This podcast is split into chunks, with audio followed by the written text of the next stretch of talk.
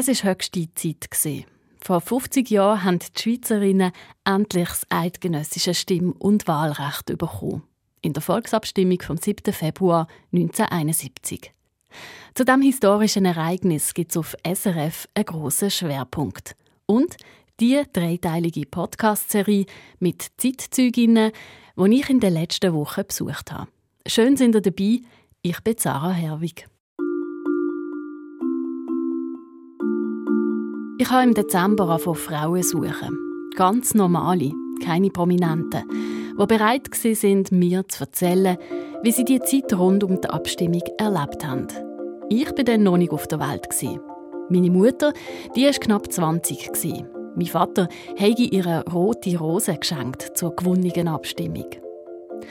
Die meisten Frauen, die ich mit ihnen telefoniert habe, sind dann gerade frisch verheiratet und haben die ersten Kinder bekommen.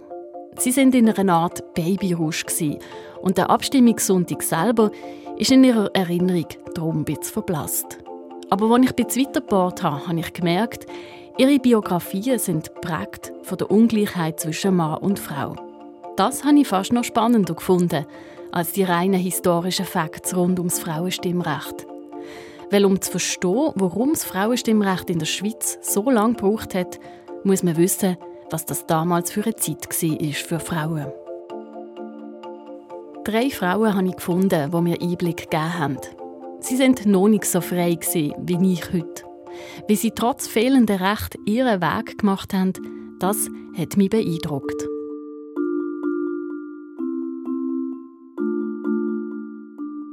Hier ist Monika Fischer. Sie hat sich als Mädchen und junge Frau noch gleichberechtigt gefühlt. Aber als sie geheiratet hat, hat sie langsam gemerkt, was es bedeutet, keine politische Rechte zu haben. Der erste Schock hat sie auf dem Standesamt gehabt. Das war der Gemeinschreiber, der gesagt hat, dass ich jetzt, jetzt an Fischer heisse. Da habe ich gesagt, ich heisse nicht Fischer. Ich heisse Koch und ich behalte diesen Namen. Ich bin mir nicht einmal bewusst dass ich nachher einen anderen Namen bekomme. Also es ist ja, rückblickend ist es ja extrem naiv. Ich kann mir einen Kopf längen, oder? Und hat dann nachher gesagt, ich werde weiterhin mit meinem Namen unterschreiben. Und dann hat er gesagt, du kannst das schon machen, es gilt einfach nicht. Und dann ist Annemarie Will-Kohler. Sie war Spürin und hat in eine sehr politische Familie hineingeheiratet. Dreimal können der Rote. Dort war man nicht für das Frauenstimmrecht. Wie überhaupt auf dem Land, auf den Höfen. Sie mag sich noch gut erinnern an die Stimmung in der Bäuerinnenschule. Wir waren dann alles junge Frauen, verliebt und verlobt. Und was der künftige Mann macht, das ist sowieso recht. Und da schaut er auf den Betrieb und da tut er sich im Gemeinderat wählen und so. Ich will wetten, wenn man dann hat eine Umfrage gemacht in dieser Klasse, seid ihr für das Frauenstimmrecht oder nicht? Da hat mehr wieder die halbe hätten gesagt, ja nein, es ist ja gut, wie es ist. Von ihr hören ihr dann mehr in der zweiten Episode. Und dann habe ich noch Martha Beri Arthur getroffen.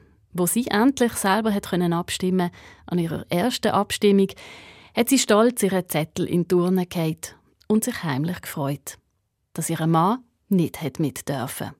Warum? Das erfahrt ihr in deren Episode. Im Rückblick ist es für mich der Moment wo die Schweizer Männer den Frauen eine eigene Identität und Persönlichkeit zugestanden haben. Dass sie selber über sich bestimmen und über was im Land geht. Also es berührt mich auch, wenn ich daran denke. Das ist die 79-jährige Martha Berry Arthur. Eine feine Frau mit kurzen Haaren und einem wachen, verschmitzten Blick. Schon als kleines Kind hat sie es ungerecht gefunden, dass Frauen nicht an die Urne dürfen, hat sie mir erzählt. Wir sind mit meinem Vater die Kirchenfeldstraße aufgelaufen und dann hat es dort so eine Tafel gehabt, Stimmlokal. Und dann habe ich meinen Vater gefragt, was ist das, ein Stimmlokal? Und dann hat er gesagt, ja, da kann man äh, abstimmen. Und dann habe ich gefragt, kann Mami auch abstimmen? Und dann hat er gesagt, nein. Dann habe ich, warum nicht? Fragt Mami. Und dann bin ich meine Mutter gefragt und meine Mutter hat gesagt, ja, es ist eben so, Die Frauen sind eher für die Kinder zuständig und für das Innere und die Männer eher für das, was draussen läuft. Das hat dem cleveren neunjährigen Kind nicht in den Kopf wollen. Sie hat nämlich gesehen, wie ihre Mutter einen eigenen Laden geführt hat. Ein Kolonialwarenladen, mitten in Bern. Und mit dem hat sie gutes Geld verdient, während der Vater als Gärtner und Chauffeur nicht so viel heimgebracht hat. Offizieller Geschäftsführer vom Laden von Mami ist dann aber doch der Vater gewesen, so wie sich's damals gehört hat. Sie hat den Laden geführt, sie hat den Laden wollen, sie war die, die das können. Aber dann ist es noch gar nicht möglich. Also, es wäre schon möglich gewesen, aber alle haben ihren abgeraten, den Laden auf ihren eigenen Namen zu führen, weil man hat gesagt, sie bekommen mehr Kredit, wenn er auf den Namen des Mann laufe. Sie hat sich aber nicht unterkriegen lassen. Meine Mutter hat eigentlich auf eine recht charmante Art immer wieder können durchsetzen dass sie das, was sie wollte und was sie gebraucht hat, doch noch bekommen hat. Also, sie hat nie von Frauenrecht geredet. Aber sie hat sie sich genommen. Allerdings ist die Strategie nicht immer aufgegangen. Als der Vater von der Martha früh gestorben ist, die Martha war 14, haben die Mutter und ihre drei Töchter gemerkt, was es bedeutet, ein Haushalt ohne viel politische Rechte zu sein. Sie haben nämlich einen Vormund bekommen. Sie hat mir auch gesagt, wir müssen schon schauen, dass wir also keine Dummheiten machen und so, weil sonst würde man uns ihren wegnehmen, wenn man würde sehen, sie, sie ist nicht in der Lage, zu uns zu schauen. Und man hat ihr schon gesagt, dass sie eine grosse Aufgabe mit dem Laden und den Töchtern. Also das ist schon mal, dort, so, wenn es um Vormundschaftssachen gegangen ist, ist es stoßend gewesen. Auch ich war empört, als ich das gehört habe. Und kann es gut verstehen, dass die Erlebnisse die Martha Beri Ato geprägt haben. Sie hat mir erzählt, dass sie nie in so Situationen wie ihre Mutter hat kommen Der erste Knackpunkt war ihre Hochzeit. 1963 hat sie geheiratet. Der Fritz Beri aus Ungarn. Sie hat darauf bestanden, das Schweizer Bürgerrecht auch nach der Hochzeit zu behalten, damit sie nicht zwingend müsste in Ungarn leben falls ihr Mann zurück hätte wollen. Und beim Ehevorbereitungsgespräch in der Kirche hat sie sich auch nicht unterordnen Und da kann ich mich erinnern, dass ich ihm gesagt habe, Herr Pfarrer, aber wenn ihr beim Eheversprechen tut, Gehorsam bei mir, dann sage ich nein. Aber es der wirklich gemacht hat, weiß ich nicht. Zum Glück hat es der Pfarrer nicht darauf abgekommen.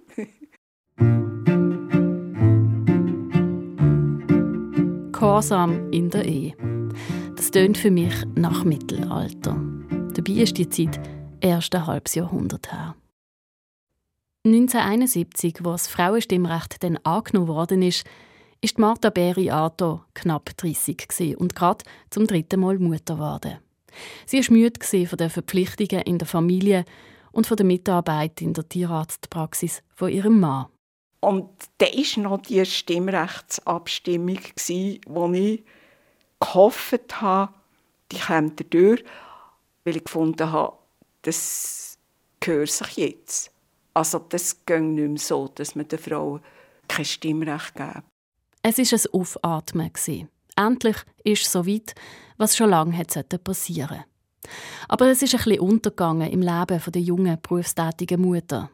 Was sie aber noch genau weiß, ist, dass sie das neu erlangte Stimmrecht als starken Impuls wahrgenommen hat. Ich hatte schon 1971 gewusst, jetzt ist einfach mal die Tür offen für das Lernen.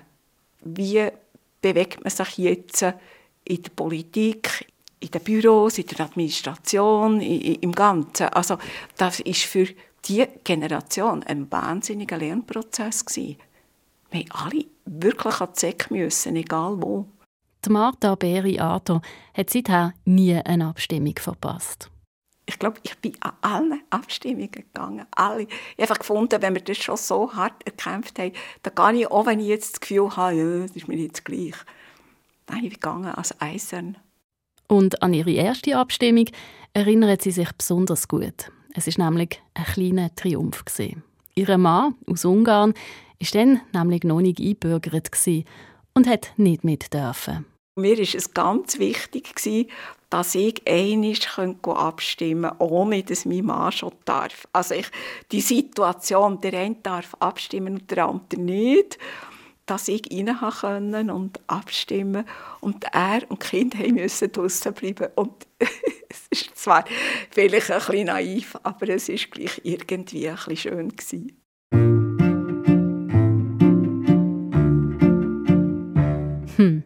Ich kann Ihre Freude teilen. Das ist die Geschichte von der Martha Berry Arto rund um die historische Abstimmung von 1971, wo die Schweizerinnen endlich das Frauenstimmrecht bekommen haben. Es hat ja damals auch viele Gegner gegeben. Fast 35 Prozent der Männer haben Nein gestimmt. Aber es hat auch Frauen gegeben, die dagegen sind. Eine ziemlich besondere Geschichte hat mir Annemarie Will-Kohler erzählt. Ihre hat man auf der Bäuerinnen-Schule eingebläut, sich auf dem Hof vom Mann Jo anzupassen. Die Schulleiterin hat gesagt, ihr kommt auf den Hof. Und dort ist dann eine Frau, die dort schon lange hat gelebt und dort ja, quasi das Regime hatte. Und ihr müsst euch dann dort integrieren. Ihr müsst nicht meinen, ihr müsst alles auf den Kopf stellen und ja, mit neuen Ideen kommen und so. Nicht ganz einfach, wenn die Frau, die schon lange dort ist, die Schwiegermutter, im Nein-Komitee gegen das Frauenstimmrecht ist und man selber dafür. Wie sich Annemarie Will-Kohler mit dieser Situation arrangiert hat, erfahren ihr in der Episode 2 von dem Zeitzeuginnen-Podcast zum 50-jährigen Jubiläum vom Frauenstimmrecht. Es freut mich, habt ihr zugelost. Ich bin Sarah Herwig und mich nimmt zu Wunder, was ihr zum Thema 50 Jahre Frauenstimmrecht zu sagen habt. Ob Frau oder Mann, jung oder alt, diskutiert mit auf unserem Facebook-Kanal SRF Kultur.